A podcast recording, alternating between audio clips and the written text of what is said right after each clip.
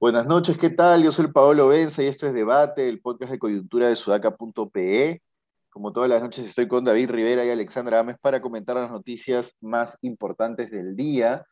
Y el ministro de Salud sigue siendo el centro de las noticias, no para bien, bueno, no, casi nunca suele ser un eh, personal del Ejecutivo noticia para bien, pero bueno, lo que ha ocurrido con el ministro de Salud es que ayer el presidente dijo que el ministro ha salido de la chacra, entonces sabe dónde están los problemas del sistema de salud en el país. Ahí hay varias cosas que decir. Una de ellas es que sí me parece válido el argumento de que el ministro de Salud, no sé, pues usa la salud pública, entonces sabe cuáles son los problemas de la salud pública, como si es que el alcalde usara el metro y por eso supiera cómo funciona el metro. Eso sí es un argumento políticamente válido, por más que sea populista.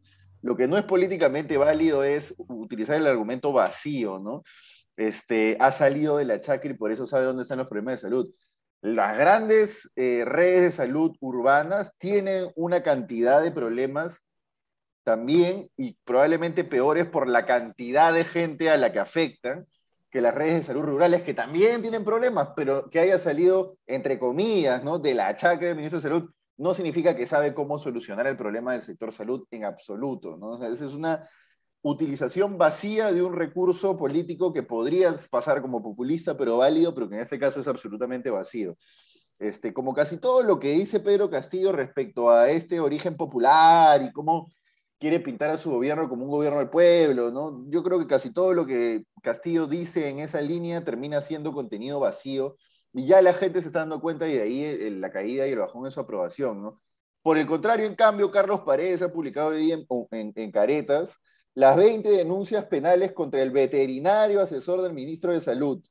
Eh, y es contra el hombre de un hombre de confianza de Vladimir Cerrón, que ahora está como asesor de, del, flamante ministro de Salud, que a su vez es el ayayero de Vladimir Cerrón, eh, y que bueno, en fin, que tiene una cantidad de denuncias incluidas, una por violación sexual, ¿no? Este, acá está, eh, la, la casa William Córdoba Pardo, este, en fin, eh, ya estamos acostumbrados, creo, en esta, en esta corta, en este corto periodo de mandato de Pedro Castillo a que cada nombramiento sea peor que el anterior y sea más denunciado que el anterior. No estoy diciendo que antes no hubiera funcionarios con Yaya. Hay, hay una anécdota que cuenta Lecan Hunter, como se, Luis Eduardo Cisneros en su Facebook contaba que alguna vez un presidente le había dicho, cuando él se negó a trabajar con una persona que le iban a poner al de jefe en el Estado que estaba denunciada, que un presidente le había dicho, a este nivel todos los puestos vienen, todos los, todos los este, funcionarios vienen con Yaya.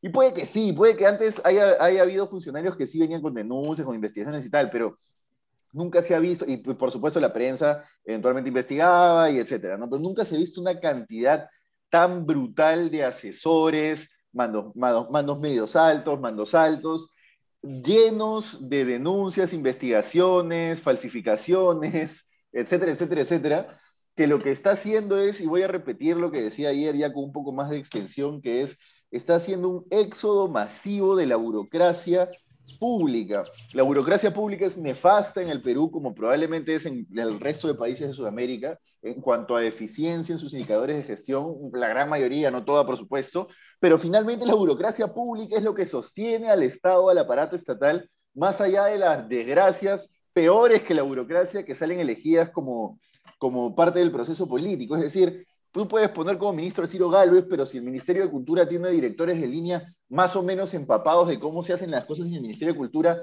¿qué importa quién sea el ministro? El ministro podrá minar y tal, pero si esos directores de línea se mantienen firmes con las políticas públicas del sector, la cosa más o menos que camina, no va a caminar bien, no va a caminar como debería, no va a caminar como si fuera un ministerio alemán ni como si fuera un ministerio. Y bueno, y, esto es evidentemente un, una figura de lenguaje. No estoy diciendo que en Alemania todo funcione bien, ¿no? pero en fin, no va a funcionar de maravillas, pero va a funcionar. Y eso es lo que se está perdiendo, se está descascarando la burocracia pública y lo que está ocurriendo es un éxodo masivo de, de funcionarios aterrados por el copamiento, que es exactamente lo mismo que hizo Perú Libre en Junín, y desde hace meses vengo diciendo lo mismo que va a hacer con este, con este gobierno.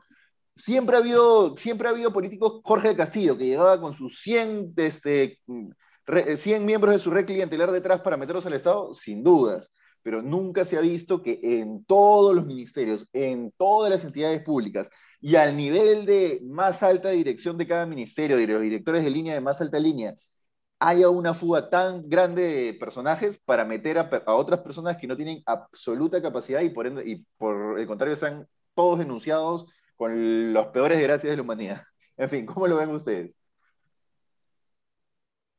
complicado. Eh, a mí me duele mucho lo que está pasando, ¿no? Yo he trabajado en el Estado, me, he formado para ser servidora pública y, veo además a colegas que, se van retirando, digamos, tratando de ya, ya rindiéndose, digamos, ¿no? Que han tratado de dar la batalla desde adentro, pero que resulta imposible, eh, eh, no solamente en términos del bien común, porque saben que es imposible lograrlo, sino también en términos del, de, los el propio bienestar, digamos, privado e individual, que también es sumamente sano, porque de quedarse también tu nivel profesional, pues se está yendo para abajo. Entonces, es muy complicado. El día de hoy ha salido una, una ley, eh, eh, la, ha aprobado, ha salido en el peruano la ley que promulgó el Congreso respecto a los niveles de, requisitos que tienen que tener algunos funcionarios públicos, ¿no? Y ahí solamente se trabaja para niveles de viceministros y secretarios generales. Creo que es un avance igual en donde suben la valla en experiencia y en, en capacidad, digamos, técnica o académica, pero no es suficiente porque los mandos medios, directores generales, directores de línea, pueden seguir teniendo este copamiento, digamos, de gente totalmente nefasta e indeseable para cualquier sector, ¿no? Eh, y, y además el fondo gerencial también, el FAC, también que ha sido bastante cuestionado últimamente porque ha sido muy mal usado, eh, sigue, eh, eh, sigue existiendo, digamos, y sigue permitiéndose para este tipo de, de, contrataciones de gente que no, pues, debería estar en el Estado, ¿no? Entonces, es muy preocupante, creo que nosotros nos toca hacer un periodismo muy, eh, de mucha responsabilidad, digamos, y hacer esta incidencia pública que se necesita para generar una corriente de opinión que eh, obligue de alguna manera, porque no encuentro otro verbo, al Ejecutivo a, eh, a retirar, en este caso particular, al ministro de, Salud, que realmente le, está haciendo y le va a hacer mucho daño a las políticas de salud en general y, y específicamente la vacunación. ¿no? Este, no recuerdo tal desmadre en el Estado desde el primer gobierno de García. Sí, claro. Como dice Paolo, incluso gobiernos corruptos, como el segundo de García también, metían a su ministro para que saque los narcos de la cárcel, pero trataban pues de que, y hacían pues sus, sus movidas también legales sobre temas específicos, pero este, había una preocupación eh, o entendieron que podían hacer todas sus cochinadas mientras se dejaban a la burocracia ahí haciendo que las cosas caminen más o menos, ¿no? Un poco lo que ha pasado también en otros países, pues, ¿no? Como México, que es más desastroso que acá todavía, pero igual la cosa, no sé cómo camina, pero camina, ¿no? Este, la gente dice que en Italia es igual, por el tema de las mafias, con los políticos, debe ser, el país camina, pero este nivel de penetración del Estado con gente tan mediocre y precaria, es realmente este, impresionante, ¿no? Ahora, este, ahora les compartí un, un, artículo de Martín Tanaka, que ahí lo que me parece interesante es que mm, yo he estado escribiendo en las últimas semanas sobre el problema de la informalidad, la ilegalidad, eh, como problema detrás de todo esto, y cómo los sectores informales ilegales, que son la mayoría del país, este, han comenzado a ocupar mayores espacios en el Estado y siguen pugnando por tener mucho más todavía, ¿no? Hay un problema este, sobre eso concreto. Pero hay una cosa, eh, y claro, y, de alguna manera digo que de alguna manera las políticas públicas no, no, no se han preocupado por, por cómo incorporarlos, ¿no? siempre ha sido como, como la expulsión, sacarlos del grupo, pero son la mayoría. Entonces uno se pone a pensar también tarde o temprano iban a tomar el control, ¿no? o sea, y además tarde o temprano iban a pugnar por esos espacios de poder, ¿no? Y de hecho, Martín Tanaka lo que, lo que hace es eh, incidir en la parte final sobre el tema de, finalmente, lo formal, lo legal, lo tecnocrático, estuvo a cargo del poder, fue, la que, fue el que penetró el Estado, para bien del país, yo creo yo, se equivocaron algunas cosas para bien del país, y ahora lo que han hecho es que todos esos que no estaban ahí han tomado el control, ¿no?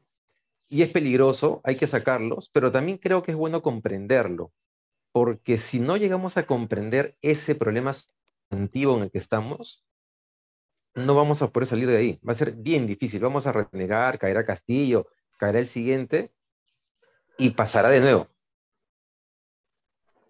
Ahora, ahora, el tema es ver si esto ya es reversible, ¿no? Porque de que, se te vaya, no sé, pues como haya habido fuga masiva en el Ministerio de la Mujer o en el Ministerio de Salud, etcétera, ¿cómo vuelves a recomponer esa alta burocracia, por decirlo de alguna manera, que, que se fue, ¿no? Ya, ya todo eso se perdió y por eso a mí me decían, eh, personas que han estado en PCM, por ejemplo, me decían, no se mueve ningún sector, nada se mueve, todo está paralizado, no hay nada. En el salud me decían, también fuentes me decían, cada vez se está atendiendo menos, la gente ya, tú pides una cita, no te la dan nunca, no, está, no hay nadie atendiendo, están en huelga los tecnólogos médicos y no les dan lo que están pidiendo, pero no porque no quieran dárselo, sino porque no tienen capacidad administrativa para dárselos. Entonces, no sé cómo eso ya se recompone. Creo que estamos en esa espiral en la cual quizás ya se ha hecho un daño que nos va a durar años en recomponer, o eso es Yo nunca he trabajado en el Estado, la verdad, así que no tengo tan, tanta, no estoy tan empapado de cómo funciona, pero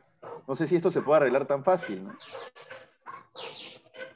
Son dos cosas diferentes, ¿no? Eh, si se puede recomponer, se puede recomponer. Es cuestión de decidir hacerse cargo y se hace. Pero tu segunda pregunta, eh, que es si es tan fácil, pues no lo es, porque necesitas a alguien que realmente lidere un proceso de cambio en donde le dé más importancia a las políticas públicas también y a, gente verdaderamente capacitada, ¿no?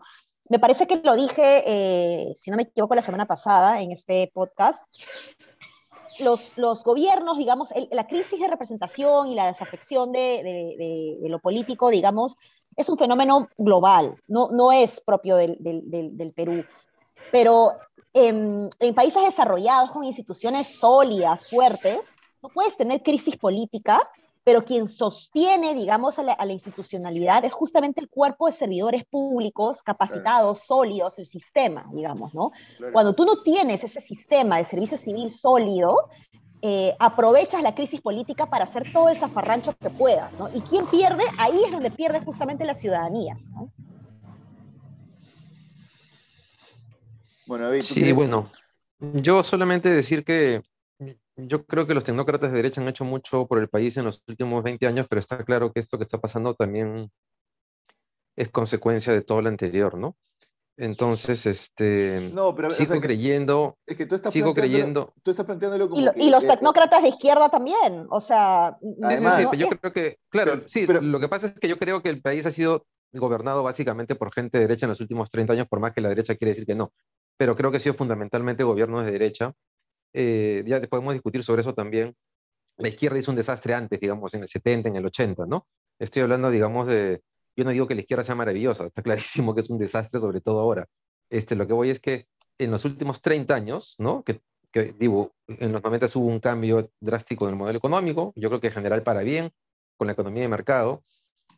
Durante mucho tiempo se alertaron muchas cosas, y por ejemplo, yo les pongo un ejemplo. Cada vez que se ha hablado de informalidad en el Perú, ¿cuál era la receta del establishment eh, economicista de derecha? Reducir costos laborales. ¿Qué tiene que ver Castillo o su, o su mancha con los costos laborales? Cero. ¿Por qué? Porque el problema de la informalidad es mucho más grande que los costos laborales. Y sin embargo, el debate estuvo reducido a que supuestamente, bajando no sé qué costo laboral, íbamos a superar la informalidad en el Perú. O sea, David, es patético, ¿no? Pero, tú vas a negar que el Estado no funciona, ah, digamos, antes de que Castillo asumiera el Estado no funcionaba mejor el 27 de julio del 2021 claro que, sí, como, obviamente. que como funcionaba el 29 de julio del 2001 o el 29 de julio del 1991. Claro que funcionaba mejor. Por supuesto que sí y ayer funcionaba mejor que, hoy. Y ayer funcionaba mejor que hoy, ¿me entiendes? Pero ¿y quién ha dicho que, pero Pablo, yo he dicho, se hicieron muchas cosas bien, la economía del hizo bien, pero también, o sea, pero también creo es que hay, hay un problema. Quienes han gobernado tienen una mirada, el gobierno de PPK fue la máxima expresión del tema. Cuatro distritos gobernando todo el Perú. De acuerdo. ¿Ok? De acuerdo. No, pero es que, espera, tú mismo, tú mismo has planteado ese, ese tema, eh, Paolo, antes Entonces, solamente Entonces, digo. ¿pongamos a alguien de la chacra? No, yo no he dicho eso, pa- sale, tú siempre sales con estas cosas medias, te, te vas de un extremo a otro. Este, pero solo digo que como planteó Paolo hace, ese- hace algunos podcasts, eh, eh, eh, tenemos que entender que si el siguiente gobierno nombra un tecnócratas de cuatro distritos de Lima, nuevamente, no vamos a arreglar el país. Entonces, sí, tiene que haber tecnócratas, de acuerdo, pero hay algo más que tenemos que hacer. Sí, pero ¿a qué te refieres? Eso. Sí, Pero- pero, pero es que también estás, tú que- también te estás yendo al otro extremo. O sea, no, no Lo que hemos tú planteabas, necesariamente. Pablo, Pero tú no, planteabas que- hace unos días convocar gente de diferentes regiones, con diferentes perfiles. ¿Qué ya Pablo, tú lo has dicho hace, pero hace, claro. hace dos semanas. De acuerdo. Sí, Claro, eso. Pero estamos de- acuerdo entonces. de ¿por qué acuerdo, se- pero tú lo estás planteando como que, tú lo estás planteando como que, ah, Castillo viene aquí a- a revolucionar este, el- las altas direcciones de los No, ministerios porque han estado Pablo, llenas si de limeños blanquitos durante 25 no, pero, años. No, pero, pero, Paolo, Paolo, perdón, no me eso estás no ha pasado escuchando, con. Vizcarra tampoco, ah, discúlpenme. Ale, Eso no déjame terminar con con Vizcarra. Paolo, pero Paolo, yo te juro que no sé dónde sacas esas afirmaciones. Yo no he dicho eso, Paolo. Pero es que no puede ser que, o sea, que afirmes cosas que yo no he dicho. A ver, Yo lo que estoy diciendo es que se hicieron muchas cosas bien, pero hay cosas que se hicieron mal y que creo que un tema de secuencia de hechos, que los chinos felizmente entienden esta cosa muy bien, hay que comenzar a evaluar qué cosas se hizo mal para que esto pasara. Porque si creemos que simplemente es, ah, llegaron estos este, patas a meterse que son unos informales, todo, puta, lo que hay que hacer es sacarlos y ya está, solu- solucionamos el problema, no es así, pues el tema es mucho más complejo, ¿no? no es así, pero a lo que voy es la burocracia, para cort- cortito y para dar el pase a Ale, que es, la burocracia funciona, podría ser que funcionaba, no funcionaba bien, no funcionaba como nos hubiera gustado que funcione, no funcionaba al 100%, tenía respuestas simples para problemas complejos, sin duda, ya eso lo hemos hablado. No es pero, cierto, pero Paolo, pues. pero funcionaba. ¿Cómo que no es Paolo- cierto? ¿Cómo que no, es cierto, lo David? que voy es Se han logrado funcionaba para muchísimas ciertas cosas. cosas. O- pero, claro pero- que sí, pero- pero, pero, pero para mejor- un conjunto de cosas permanentes como los conflictos sociales, por ejemplo, no ha funcionado. No ha funcionado. Dime Bueno, qué pero, ministro pero, logró pero para otras, David, pero para otras cosas sí, la creación del MINI, Claro. por ejemplo, ha, ha hecho Por que muchos... Ya, pero entonces pues no digas De que antes no acuerdo. funcionaba nada, o sea... Yo dije, a ver, a ver, perdón, perdón, perdón. A ver, vas a escuchar el podcast de nuevo y vas a encontrar la parte en que yo he dicho no funcionaba nada. Y te he puesto un chifa que no le he dicho y pagas el chifa mañana mismo. A ti no te Bueno, voy a pero- pagar ningún chifa porque tú no pagas los míos, así que... así que yo ya no a- chifa, dale. Por supuesto que Pero sí, bueno, por supuesto fin. que sí. Ya no vuelvo, a- yo lo no- pagaré con gusto, ya no chifa, vuelvo a con, apostar contigo con- porque no, no con tu pagas Inca Cola de dos litros. Este más. Bueno, qué triste que, eh, que, que un- que una discusión interesante termine en este tipo de. Bueno, ya. Pero bueno, sigamos. ¿Con qué tema seguimos? No, pero ter- terminemos en eso, ¿no? Que es, ok, sí, es verdad No, que... pues, no, no, no se puede debatir cuando, cuando, se, cuando se afirman cosas que no, que, que no han sido dichas. Es como, o sea, qué Ya, eh, flojera. pero- a ver, pero a ver, ya, con- conclu- saca la conclusión entonces, porque yo te entendido que estás diciendo que todo era Sobre- siempre ha sido un desastre. Entonces, Eso he dicho, a ver, eso he dicho, Ale. Eso he dicho. no, no, no estoy No, espérame, diciendo espérame, eso. espérame. Puedes, Quiero, puedes escucharme, por favor. Puedes- o sea, pero di cosas estoy- precisas. te estoy diciendo, puedes, por favor, dar una conclusión porque yo he entendido eso. ¿Puedes, por favor, dar eh, la conclusión para tenerlo claro todo? Voy a repetir favor? exactamente lo que he dicho para nuestros oyentes. He dicho que se hicieron muchas cosas bien, que es demasiado evidente. La- Ok. eh, tranquila, dale, tranquila. Que, que es demasiado evidente todo, todo lo que se ha hecho bien, pero hay cosas que no se hicieron o se hicieron mal. Y que, y que a Castillo hay pero- que comprenderlo. Espérame, Ale, un ratito, tranquila, un ratito, por favor. Pero ¿cuál Lo es el punto de eso? El hecho de que los sectores informales y legales hayan copado el Estado y que estén copando el Estado es parte de un proceso más largo. Ah, de acuerdo. Ese proceso tiene causas De acuerdo. y esas causas hay que atenderlas. Nada más, eso es todo. De Después acuerdo. ustedes han hecho un cuentazo, clarísimo, un, cu- un clarísimo. cuentazo de, de no sé qué, que la- Pero eso está Clarísimo. perfecto, pero qué lo que, no, flojera. lo que pasa es que no lo puedes plantear en términos de, ah, claro, como la burocracia no fue perfecta en su momento, en los últimos 30 años, como daba respuestas simples a problemas complejos, entonces hoy Castillo ha entrado pues a... a- a- Paolo, pero es que ahí sí tengo una discrepancia contigo. Yo creo que la burocracia ha hecho muchas cosas bien, pero las cosas que hizo mal las ha hecho muy mal. Muy Ya, mal. pero ¿y? Y te voy, a- y ¿Y? te voy a poner un ¿Cuál es el ejemplo. La minería. La minería es una actividad esencial para el futuro del país. De acuerdo. ¿Pero ¿Qué qué llegar? nuevamente? Que la tecnocracia no fue capaz, esa tecnocracia que ustedes admiran y no que yo mira, no muchas cosas hicieron bien, no pudo, no pudo resolver el problema de los conflictos sociales siendo la minería un- una actividad esencial. Entonces, sí, hicieron muchas cosas bien, pero hay unas cosas que han sido muy malas. Muy malas, sí, Ya, correcto. por eso, pero ¿y? Pero digamos, lo que, ¿Y no se puede, lo que no se puede plantear es el problema en términos de como no se hicieron todas las cosas bien en los últimos Claro. 30 años, entonces hoy Pero viene ¿quién ha dicho eso, Paolo?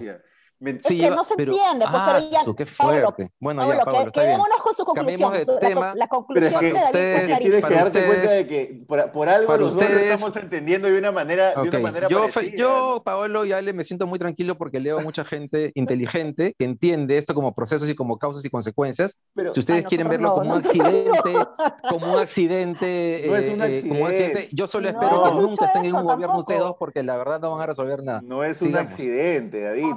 Pero lo que no se- David, lo que no oye, se por puede favor, plantear oye, es yo he estado, yo la- tengo más años de experiencia Creer que, que todo es un problema de muy- bien política importantes, pública, Dios así que- mío. Así que, así Yo que no digo que ahí, no. ahí estás patinando feo, ¿ah? No creo, pero sigamos nomás, no hay problema. Ya, está bien. Bueno, nada, se nos sigue un poco el tiempo, pero un último tema en dos minutos cortitos, ¿no? Que es lo, que- lo otro que queríamos hablar hoy, que Betsy Chávez ha denunciado constitucionalmente a Mari Carmen Alba por supuesta conspiración, ¿no? Organización criminal para, para prácticamente darle un golpe de Estado al presidente, ¿no? Este, yo no sé si la oposición tenga esa capacidad de organizarse criminalmente, ¿no? Son un poco ineptos como para incluso poder hablar de organización criminal. Yo te diría que Está, está errando el gobierno en pensar que, que cualquier coordinación, cualquier, cualquier reunión de líderes de la oposición es un, es un, este, digamos, es un cónclave golpista o es un cónclave sedicioso, ¿no? Creo que están, están exagerando. Que sí, que, que, genera suspicacias y etcétera, correcto, pero creo que están jugando hasta el momento de lo que se sabe, porque hay cosas que no se saben, siempre hay cosas que no se saben, para poner el parche, están jugando con las reglas, dentro de las reglas de partido. ¿no? Pero ¿cómo lo ven ustedes? No, es que ya, ya estamos, hemos pasado la crispación a, a las teorías conspirativas en todo su esplendor, ¿no? O sea, por un lado, ni, ni nos vamos a convertir en, en, en Cuba, ¿de acuerdo? No se va a expropiar a ATV, y tampoco pues tenemos a una ONG alemana promoviendo con congresistas este, estrategias para la vacancia. O sea, yo creo que es normal ver a congresistas que son de oposición, se juntan, seguramente pues no les cae Castillo, rajan de Castillo, eso es normal, pero de ahí a pensar de que se ha armado toda una estrategia eh, para dar un golpe, un golpe a, Castillo ya me parece también bien rebuscado, ¿no? Entonces, yo acá eh, pediría pues a ambos poderes del Estado, por favor, paños fríos. O sea, no puedes eh, pedirle al otro poder del Estado lo que tú no eres capaz de hacer. Entonces, eh, ¿quién, ¿quién deja de, meterse balas de plata y empieza a mostrar apertura para que de una vez empiece el diálogo que necesitamos para enrumbar el país, ¿no? Eh, sí, lo de Betsy Chávez es un poco lo que les comentaba ayer, que creo que la conferencia de prensa de ayer y, lo de hoy Betsy Chávez muestra que hay un sector del gobierno que ha decidido ir, ir, ir al, o sea, no se van a dejar vacar, este, va a ser, a diferencia del gobierno de PPK que se dejó vacar, eh, aparentemente ellos van a pelearla. Y eso abre un escenario de crispación política complicado. Tiendo a creer que el gobierno va a perder, porque como Paolo creo que va a aparecer algo contra Castillo, o sea, sería bien difícil que no aparezca nada. Este, o sea que, claro, Garelín López y Bruno Pacheco tendrían que estar callados y Castillo tendría que haber sido lo suficientemente hábil para no dejar rastro en ningún lado, lo cual veo bien difícil. Este, pero pucha, creo que va a ser más, puede ser difícil, ¿no? Los votos de Somos Perú, el Partido Morado y, y Juntos por el Perú son importantes y por eso creo que esta propuesta que había planteado Susel Paredes para esta modificación constitucional e incorporar el tema de los actos de corrupción como causal de vacancia, es necesario hacerlo. Este, es necesario incorporarlo para tratar de que todo este despelote vaya por un cauce legal y que se aplique ahora y se aplique en adelante. Es decir, que no sea algo que se incorpora porque está Castillo ahí, pasa Castillo, lo vacamos y nos volamos la ley porque ya no, ya no la necesitamos, porque es posible que eso quieran hacer, sino que se haga y que se quede ahí y que caigan todos los presidentes que tengan que caer, ¿no? Sí, pues, correcto. De acuerdo. Sí, sí, Así sí. es. Bueno, nada, cerremos aquí un podcast pues, encendido. Este, ya nos vemos mañana a ver si seguimos discutiendo. Hasta mañana. Chao, chao. Nos Mañana, vemos. chao. chao. Thank you.